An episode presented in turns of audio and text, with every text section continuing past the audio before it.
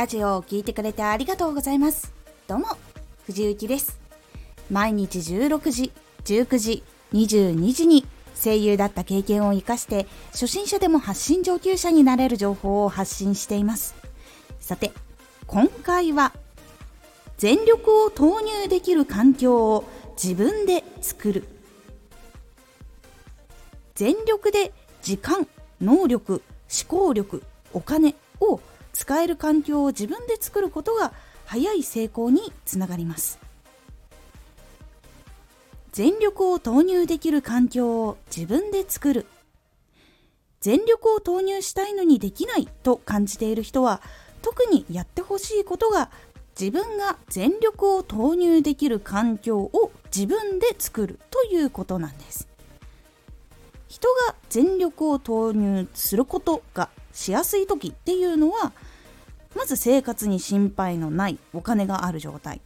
やりたいことだけに集中できる余裕がある状態。気にしないで自分のやりたいことができる環境部屋がある。時っていうのが多いです。それを1年後から活動に没頭できるように揃えていくとか決めて実行していくってことが大事になります。不安を抱えたまま活動すると本当にしたい活動が後回しになったり集中ができなかったりっていうことが起こっていくのでやっぱり質が落ちないようにしっかり準備していくっていうのが大事になります。じゃあその1年後から活動に没頭するためにどうすればいいのかっていうとまず1月の家賃とか光熱費とかをまず出します。例えば6万円の部屋に住むとしたら6万。電気ガスで1万くらい。水道で2000円くらい。ネット5000円くらい。食費3万くらい。プラスその他に何かあってもいいように2万ほど。とかいうふうに決めてじゃあ一月に必要なのがだいたい15万ぐらいだなっていう風になったらじゃあまずは3ヶ月何もしないでもその自分の活動だけに集中する時間を作るためにはじゃあ45万ほど貯める必要があるなっていうのを目標にしておくと3ヶ月は仕事しなくても過ごせる時間っていうのを確保できるようになります。でその45万を貯めるのにはどれくらい期間が必要なのかもしくは逆に期間を決めてしまう1年でこれを貯めるっていう人も OK だしこれを3年くらいかけて貯めてそこからもっと集中してやっていこうっていう風に決めるのも OK です。大事なのは決めてちゃんとその分を貯蓄していく積み立てていくっていうのが大事になります。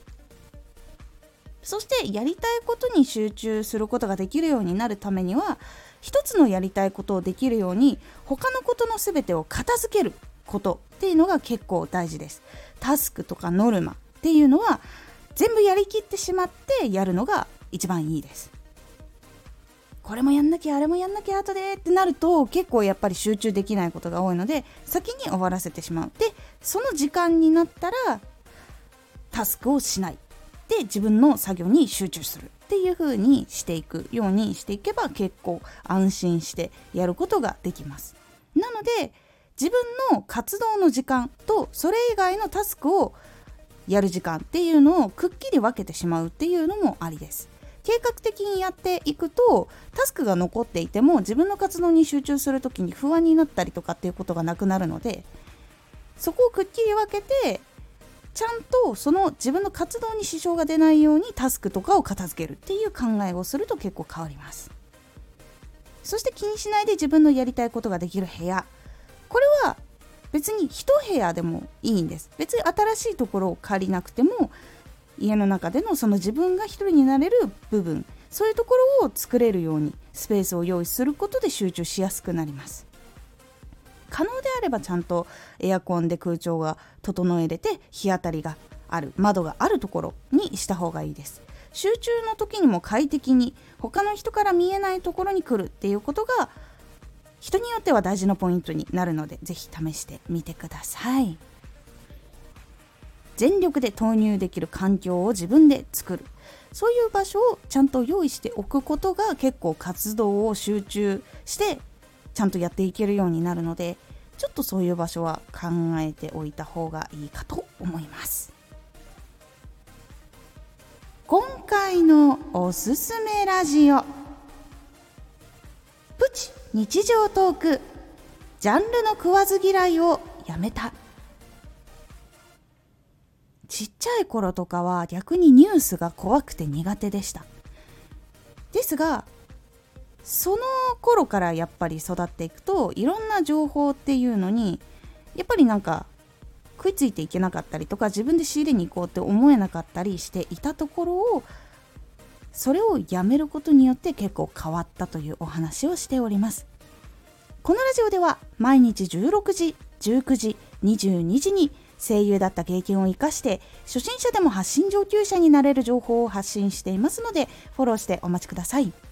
毎週2回火曜日と土曜日に藤雪から本気で発信するあなたに送るマッチョなプレミアムラジオを公開しています。有益な内容をしっかり発信するあなただからこそ収益化してほしいラジオ活動を中心に新しい広がりにつながっていってほしい毎週2回火曜日と土曜日ぜひお聴きくださいツイッターもやってますツイッターでは活動している中で気がついたことや役に立ったことをお伝えしています。ぜひこちらもチェックしてみてね。コメントやレターいつもありがとうございます。では、また